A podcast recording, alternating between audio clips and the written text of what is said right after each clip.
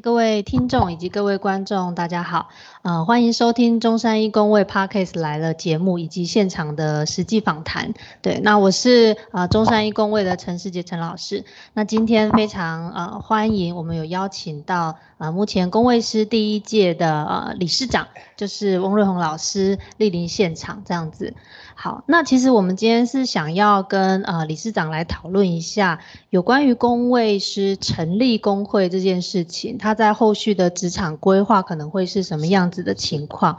那先给大家一些背景的知识介绍，就是呃工位师其实在今年七月。第已经算是第三届的考试了。那我们过去每一年大概会有一百位的工位师，对，目前有一百九十七位的呃已经考取证照合格的工位师。所以在今年的呃六月三号的时候，我们有成立呃工位师工会这样子。所以想要以此为呃一个开头，想要先请教一下理事长。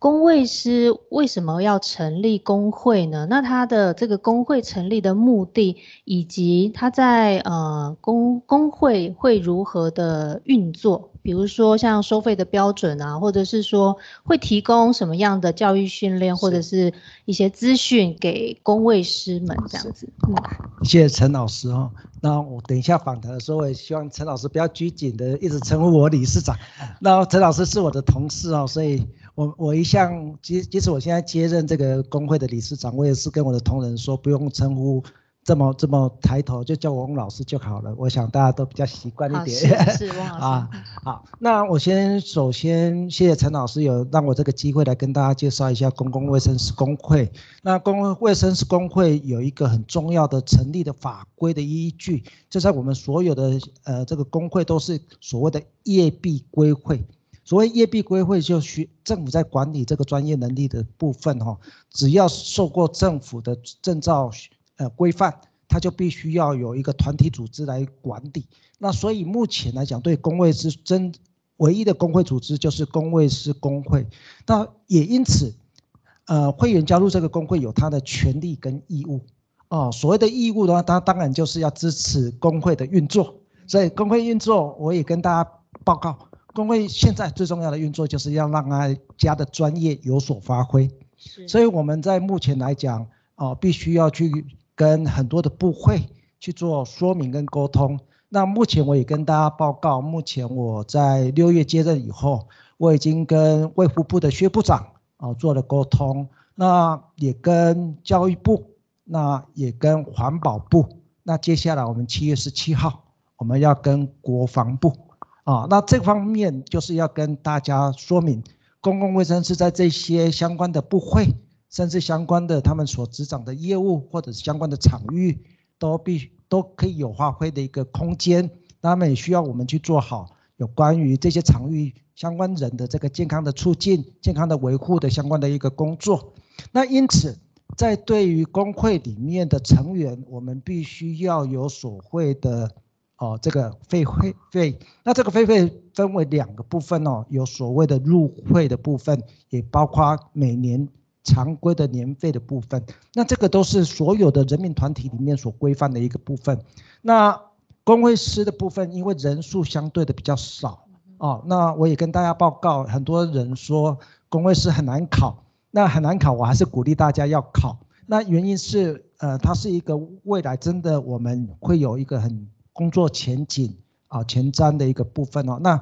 目前国家的考试对于工位师来讲，还是设定所谓的精英主义的部分。那精英主义的话，就是哦，他很强调他一定要有能力，他有能力，他要帮社会做专业的事情。那也因此，我们的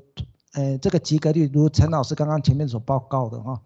啊，我们第一年的及格率大概在啊七到九 percent，那个分有去。有去啊，有报名的跟没有报名，呃，跟有去有去出席考试的。那第二届的部分就及格率比较高一点，到十八 percent，所以平均来讲啊，大概也在十二十三 percent。那跟相关的护理师或社工师来讲，我们的及格率相对的比较严格，那也确保我们的专业度哦，专业度好。那所以我们的年费呃。我们的人相对比较好，又那又要运作的话，所以我们的刚开始思考的，我们的收费会略高一点点，所以我们的入会费有到三千块，我们的年费有到两千块。好，当然这个部分如果说未来人相对多的话，这个部分还可以再去调整。那工会必须要长出人能力，所以对于我们的会员，我们怎么样给他新知、新的知识或者能力的培训？所以未来这个在相关的法规、公卫司法里面都有规范，我们必须要进行教育训练。不是所有同学离开学校以后就没有在成长，我们的公卫师也是必须要成长。这里面有规范哈，就是六年一定要完成一百二十个小时的专业课程的教育训练。那这个没有完成会怎么样？可能会这个就会被撤照。那撤照以后，他就不能够用公卫师的相关的工的的名称来执行工位师的这个业务。那如果他使用工位师的名称来执行，哦，业务的话，那就必须要以公会司法来来处分。那这个处分有涉及到的罚款，那甚至各位可能要稍微思考的，那像护理师法今年做修改了，它的修改是，如果你用非护理师用护理师法来执行专业的部分呢，它现在不只是罚款哦，它还有判刑。啊，所以这个未来的法规会越来越严格，所以甚至会要求到一致性，所以可能公卫司法未来，哦，非公卫司执行公卫司的业务的话，有涉及到比较。啊，健康的部分可能会有行者的一个部分。那我以上先补充这样子。OK OK，好，那谢谢汪老师。所以这样听起来就是，呃，未来有志想要呃考公卫师的同学们，或者是已经是有取得公卫师执照的，一定呼吁大家一定要加入公卫师工会。然后，那利用这样子六年呃一百二十个小时的教育训练，我们也可以得到一些重要的。资讯，然后并且要好好的就是遵循里面的一些规范，这样子。那其实我们在今天的访谈之前，我也很好奇的去询问一下，呃，目前正在准备今年，呃，应该说七月份要考试的这些同学们，我说你们会好奇什么样的议题吗？那就有一位同学就说，他说老师想要请问一下，如果我已经考到公卫师。可是我有入会跟没有入会，到底差异会在哪里？虽然刚刚有听到了，呃，要收费的部分，还有教育训练的一个目的，但如果嗯没有入会的话，是不是我可以应聘在其他地方吗？似乎听起来是不行的。刚刚有提到一些法则的问题。是是。那我再说一个说明哈。如果嗯，我们目前的确有会员啊，有很多工位师考上的都有这样子的一个思考，那也导导致他们稍微对于加入工会这个步调有点缓慢啊。那我也要说说明，那呃有关于入会跟没有入会的差别，我想涉及到的是红萝卜跟棍子啊。我们工会一定会有这样子的一个作为，加入到工会。就是工会的会员，工会就有责任要照顾会员。所谓的照顾，包括他们的，尤其特别是他们的工作层次。所以只要是我们在争取的权益，包括各部会、各场域，那我们会转会有为我们工会师争取他们工作的一个机会，甚至他们的职职缺、职位的高低。收入的高低，我们都必须要由工会来对他们做保障。那未来他们在职业上，如果涉及到的一些事务上的纠纷，工会也有义务必须要去保障我们的会员。啊，这个都是如同其他的人民团体一样的一个做法。但是反过来讲，我们也必须要使与棍子。那你一直没有加入到工会，那时间到了，我们就必须要给你撤照。好，撤照。那我们也会提供相关的公部门或者相关的私部门，我们会有我们的会员查询系统。那未来需要工卫师来协助公部门或者是企业来执行相关业务的，我们会有一个专业的哦人才的提供的资讯库。那没有在我们的会员里面，我们就不会介绍，也不会转介，甚至不会有保障，甚至我们不会做到不推荐。但是如果相关时间，一直没有加入，我们就会有处罚哦，包括说撤照，包括说甚至后续要加入，我们可能会有罚款啊，所以这个对于有加入没有加入的差别，事实上差距蛮大的哦，差距蛮大的。所以我也要呼吁已经考上公卫师的所有的工会界的朋友们，哦，这方面就不要停下脚步，勇敢的加入到工会，让工会来保障你的工作的权益。以上。好，这样听起来真的是跟我们工作未来的工作权益有关的哈。那当然也有蛮多的同学会好奇的是说，那如果我也考取了，也加入工会了，我未来的职业的那个场域会在哪里？那按照目前的初步规划，是不是在可能学校端、企业端或医院端都有？那我在。比如说以学校来说好了，那我在学校的大概定位会是什么？那实质的工作内容或者是薪资这个部分可能会是什么？这样好，这个是一个所有工位师都很关心的，也未来要加入工位师的同学们很关心的，那甚至呃未来要读工位系的家长们都会很关心的哦，这个这个问题哈，那。工位师的未来的职，呃，这个规划的工作场域哦，我想陈老师跟其他的呃同学都应该很清楚。我们在去年的，我们去年的公共卫生师年会哦，我们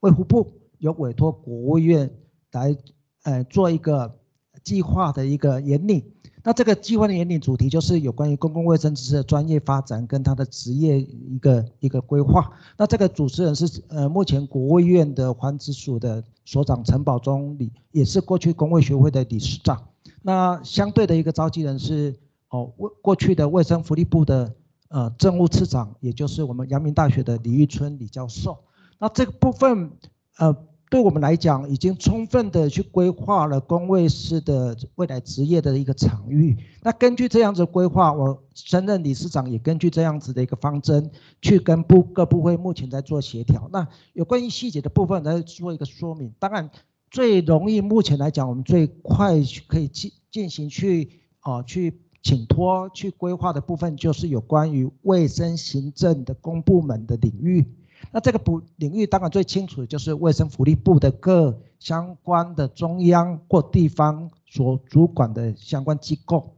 那举个例子来讲，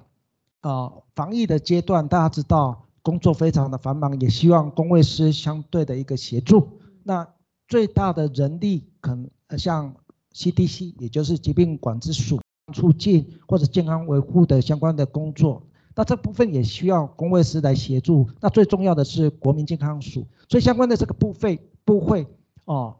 有关于卫生行政的部会下到地方来讲，有关于卫生局处所，都是工卫师未来会去布建的场域哦。那我也跟大家报告，在目前来讲，在疫情期间哦，在陈市忠部长任内已经规划了有关于卫生啊卫生所转型的相关的计划。那这个部分规划了二十四亿的经费，其中有一个很重要的项目就是增聘工位师在相关的卫生行政机关里面。好，那可能同学会想说，那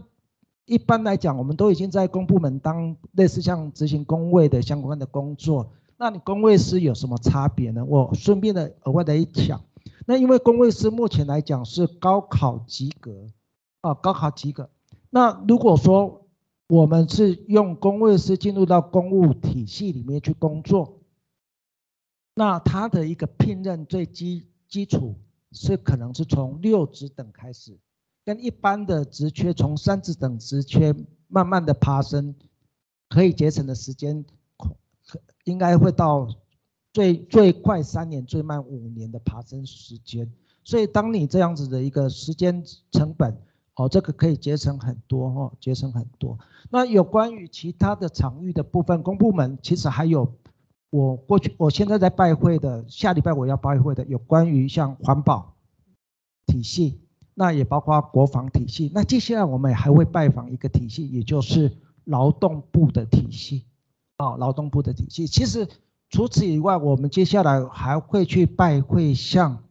国科会的体系。那国科会的体系像。我们现在有很多的科学园区的规划，那科学园区陈老师就很清楚，我们科学园区要设立要涉及到很多的风险评估，那这个部分都需要工位师来去协助来去办理。那除了评估以外，进入到职场，在园区里面有关于整体的厂家的哦相关的工作者的健康维护、健康出勤的一个工作，甚至当他们遇到新型传染病的疫疫情的一个。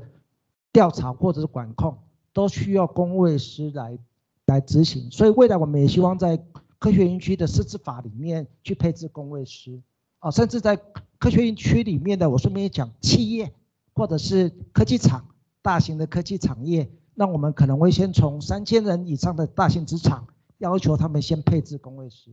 哦，那这个部分我们会用一个模式，比如说我们在疫情期间，当时是苏贞昌院长任内，他就要求的金融业者一定要设置防疫长，哦，防疫长的这个角色，所以我们未来会希望企业去认同，哎，去规划未来在健康促进，未来在防疫部分。有关于工位师的一个配置，那当然会先从法规面去规范他们去配置这个一个问题哦。那回到其他的一个场域，包括我刚刚讲的军队的部分，那我就不再细讲，因为细军队的部分可能比较涉及到呃国防毕业的同学他们的一个一个权益哈，那不是一般工位师比较容易进去的。当然，工位师如果说要去当义务役，未来也是可以。进入到军队里面去，或国防体系里面去从事工位师的工作。那目前来讲，我们跟学校团体也做了充分的沟通，他们也是充分的认同。那也是比较容易可以去，目前比较短期内可以达到的，就是在教育体系里面去配置工位师。那目前来讲，我们会希望先在四十个班级以上的大型学校啊去配置。那为什么会先这样子规划呢？因为在四十个班级以上的学校呢，他们过去来讲有关健康促进的相关的工作或健康维护的工作，主要是学校护理师，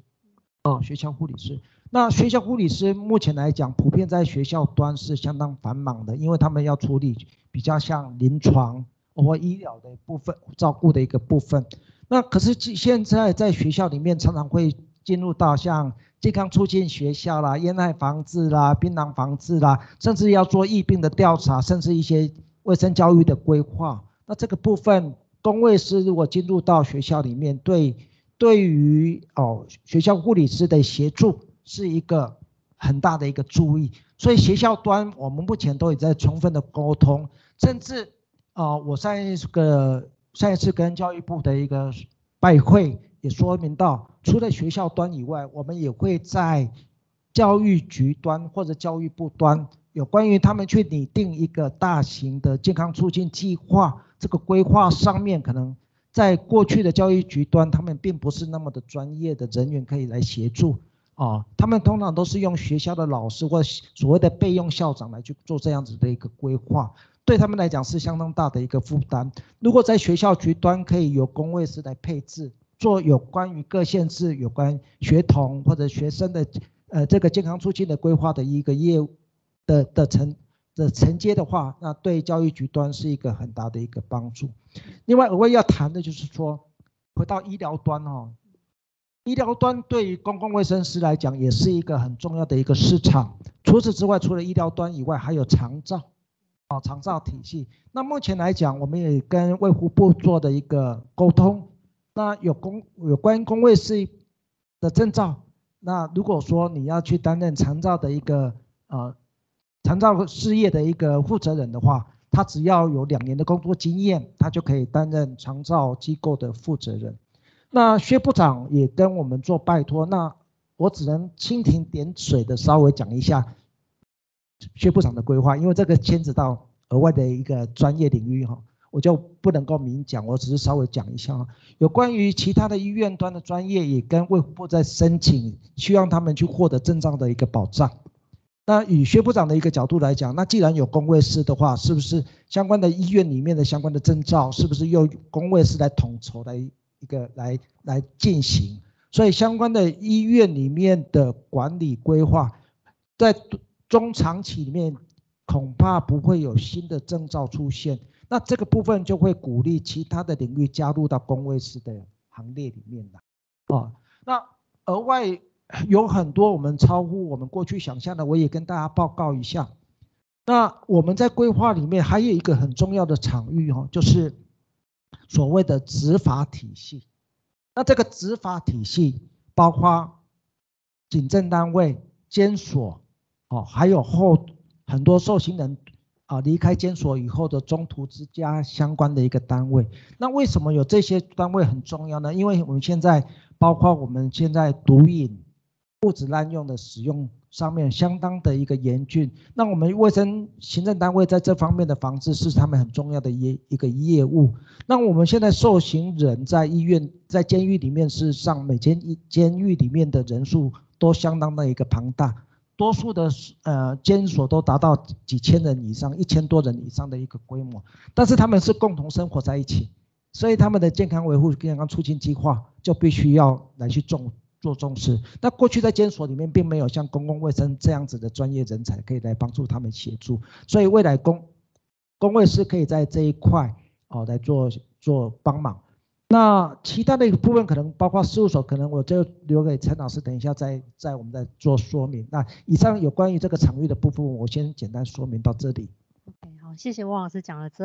么长的一串，就是有关于到底公卫师考取之后，然后入会我可以在哪些场域工作。所以其实各位呃听众也好，或者是观众也好，我们这样听起来，除了我们或许能够想象到的学校，然后医院、企业。然后甚至是军队、国防，还有法务体系。因为之前我曾经采访过一个学生哦，他是心理，但是他的心理他是心理师，然后他最后其实有一部分的工作场域是在监狱里面。对，所以其实我们工位师也不一定要非常局限于自己觉得只可以有哪些地方的一个职业范围。那当然还有另外一个问题，我们除了了解有哪些是我可以做的事情，比如说资料的收集，然后统计分析。然后还有做一些政策的研啊研拟，然后呃还有相关的可能我们在学校有学过的一些专业领域之外，同学们应该也会非常在意。那如果我做些这些工作，我到底可以获得多少的薪水？那我硕士班考到工位师。呃，就是我拿到硕士学位考取公卫师，跟我只有呃大学毕业然后考取公卫师，请问这个在职场上的薪资是相同的吗？好，我跟大家说明一下哈，既然叫公卫师，请大家了解哈，他是师，所以他在一般的证照里面叫师级的证照啊，有一个师级的证照。那师级的证照，我举个例子来讲，比较明确一点哈，在近期。在几个月前，台北市卫生局针对心理健康中心所聘任，他已经增列的工位师，他所开师开出的师级证照是五万多块的起起薪啊，五万多块的起薪。所以，我们工位师工会，我也呼应刚刚前面前面陈老师跟跟大家所所提问的一个问题：入会跟没有入会的差别。有入会，我就会保障我的会员，我会去争取。我会员的工作的权益，那所以，我希望，哦，我们的工位师最基本，既然都已经十级证照，都应该要达到五万块以上的薪资条件。那为什么要这样设定呢？因为现在的硕士班如果没有十级证照毕业的话，大概接近四万块的薪水。但是大家知道，工位师事实上，大家的认同度上是好几个硕士成绩以上的一个能力的累合。哦，所以它是一个很重要的一个精英，所以我们希望刚开始的工位师是可以从五万块以上，这个这个薪资水准我们还不是相对的满意，还不是相对的满意。我们希望说未来整体的平均水准能够达到像十万块，呃，高级工位师我们可以达到十万块，也就是目前教授的等级。哦，那这个规划是根据美国相关的工位从业专业人员哦他们的一个薪资。我自己在把它做台湾跟美金的货币调整以后，我们换算过来的合理的薪资应该在十万块的水准，啊，以上是我们的希望。嗯嗯，这个薪资听起来有没有很吸引人？好，好，那当然在那个报考条件里面，因为法规也都有规范是什么样子的资格可以来报考工位师，而且工位师出来之后呢，呃，我印象中有一个就是工位师事务所。对，那公卫师事务所目前应该是还没有这样的事务所，对不对？实体并没有，所以我们对于这个公卫师事务所未来的想象，会是有点类似呃一个顾问公司吗？还是说它是怎么盈利的呢？怎么用用阶计划的方式，还是是怎么样的情况？啊，这个是一个很新鲜的一个一个一个规划，所以大部分的人都还没有一个参考的一个模式。那或许类似的参考模式，像社公司有社公司呃事务所，心理师也有相关的心理师的事务所。那工位师如果早期在规划上是参照参考社公司跟心理师这样子的一个规划，也就是说，工位师可以独立的来去承接相关的业务。当然，这个业务恐怕可以来自于公部门的相关的委托计划案啊，比如说我刚才讲的，呃，学校学校如果要进行健康促进计划，他可能在初期阶段并没有工位师进入到校园去担任他的专职的工作，那他要执行的话，他可以也可以委托公共卫生师事务所来去承办，所以一个公共卫生事务所可以承接很多个单位的计划。啊，所以很多这样子的，呃，一个月里面，如果说他一个计划，他用顾问费用去向学校征收，比如说我我知道的一般的行情，比如说两万块，他如果说一个月可以接到五个案子，他可以月收入可以到十万块，这个是应该是比较合蛮合理的一个状况。但是公会师事务所不会只有是这样子而已。那我也跟大家报告的是，因为台湾的现在健康市场是在蓬勃跟越来越壮大。那这些事务所其实不不会是只有单纯的事务所，我我觉得工位师的同学要把眼光看得更前瞻。我们现在有很多跨领域的产业会出现，像我们台湾有很多的企业会有所谓的会计师事务所，哦，像台北有所谓的四大会计师事务所，像建业啊这些会计师事务所，那这些会计师事务所他们逐渐的扩展他们的跨领域的结合。所以他们进入到健康企业里面，他们也会把相关的健康的专业人才纳到他们的这个公司里面去。所以未来会形成一个比较大的所谓的顾问公司的层面。那顾问公司它可以去做的层层次，包括说他接整体一个公司的一个委托案，包括长期的经营。那这个长期的经营，大家可以更看更长远的是。现在社会都在讲所谓的企业社会文呃责任，啊，长远的企业社会责任。那这一块里面有相当多的面向是跟健康跟福祉是有相关性的，所以很多的国外的，包括这些大型的顾问公司、会计师事务所，他看到这样子的前瞻，所以他们在国外的模式已经把工位师、工位专业的领域。聘到他们的顾问公司里面去，聘入到他们的事务所里面去。那同学去去去探索，去收集那个资料，到这种大型的顾问公司里面，这个薪水就更高了哦。所以这个是未来我们可以再去哦运作的哦这这样子的一个方式啊。所以意思是说，我们可以呃受雇于政府单位、学校或医院单位，我也可以自己出来当老板。甚至是我可以在一个事务所，甚至是跨领域，我有会计、有工位师或者其他专业的一个综合性的事务所里面工作，是这样子，是听起来很吸引人。所以工位师未来还要学一个东西哦，企业经营，企业经营要怎让怎么让让自己怎么赚钱这件事情也很重要。OK。那我们最后呢还有两个小小的问题，第一个就是说，那工位呃，比如说我们有听过公职护理师，那我们目前有公职的工位师吗？好，我跟陈老师报告哈，我们的确有跟考选部沟沟通过这这个公职工位师的一个部分。那目前来讲啊，我们目前来讲并没有在我们短期目标设定说我们要推动公职工位师，那为什么呢？我们相对的，我跟大家报告，我们在今年跟考选部的沟通，获得了一个比较啊积极而且正向的回应，也就是只要是专技人员考试及格，也就是所谓的专技人员考试及格，就是你现在获得工位师的证照，只要公部门有出缺，他就不需要用公职人员考试，他就可以经由专技转任公务人员，哦，只要他们出缺，比如说卫生局处。他有出缺，他的经由公职人员考试，他没有补足，他就可以直接聘任公共卫生师，也就是他直接就可以转任为公职。所以目前来讲，有这样子的管道的话，公职公卫师就不是那么急迫的要去推动。但是如果说未来大家觉得公职公卫师有他的一个必要性的话，工会就有他的责任来去为大家来去争取这样子的一个工作的一个机会。好。好，那我们访谈的最后、最后、最后，翁老师到底怎么准备公卫师的，是非常多同学所好奇的地方。可不可以非常精简的告诉我们几个啊，您准备的关键点？好，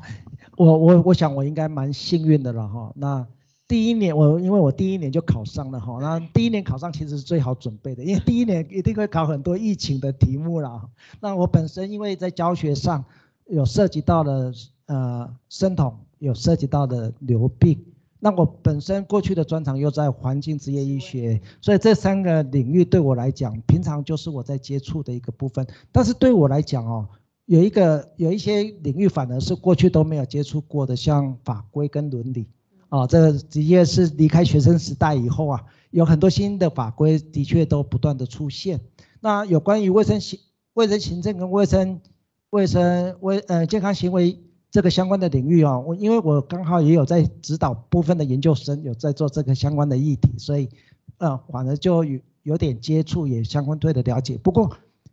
呃说没有读书就要去考试，这个是相当不可能的事情了。我必须要很诚实的说，我大概说实在话，我也要勉励同学哦，一定要准备，一定要读书。那我大概在考前呃一百呃大概一百二十天我就开始准备考读书，所以我每天啊在其他的工作结束以后，我自己都一定会把啊照考试的科目啊开始读书，像尤其是加强我比较不熟悉的一个地方，像呃尤其是法规跟伦理学啊伦理学。那我我自己我想陈老师或许比较清楚。我自己常常针对一些社会关心的公共卫生的议题，我经常在投书媒体，好，所以有关于我也会鼓励同学一定要常常自己写作。那为什么要常常写作？应对考试，同学都知道，公卫师的考试有百分之五十是单选题，有百分之五十是申论题。同学进入到大学以后，对申论题，因为我们大学老师对大家都蛮好的，所以对申论题的要求相对的训练就比较的没有那么的长，好，那那么的啊那么的看重。所以同学一定要应对公卫师的考试，你要回归你怎么针对一个议题做有系统的申述叙述。那这个部分你一定要去做笔记。同学不要只有眼睛看，一定要手写。把自己曾经读到的东西要整理，整理成自己的一个呃思想系统，在你考试的时候，因为你平常就有在写，就有在阐述，在你考试的时候，你才会有想法源源不绝的出来。但是你如果平常不整理、不写作，当你遇到申论题的时候，你会突然间在考场会空白一片，你会顿时失方呃慌张失措，不知道要去写。怎样的一个文字出来？这个部分要多练习，一定要多练习。所以我也鼓励同学，如果你有什么想法，你现在是一个自媒体的时代，你也不要害羞，有时候你就写在你自己的脸书，甚至你如果可以的话，你也可以投稿到媒体上。如果你被接受的话，表示大家也认同你这样子的一个想法，对你的信心会有很大的一个帮助。我以上先补充。嗯，好。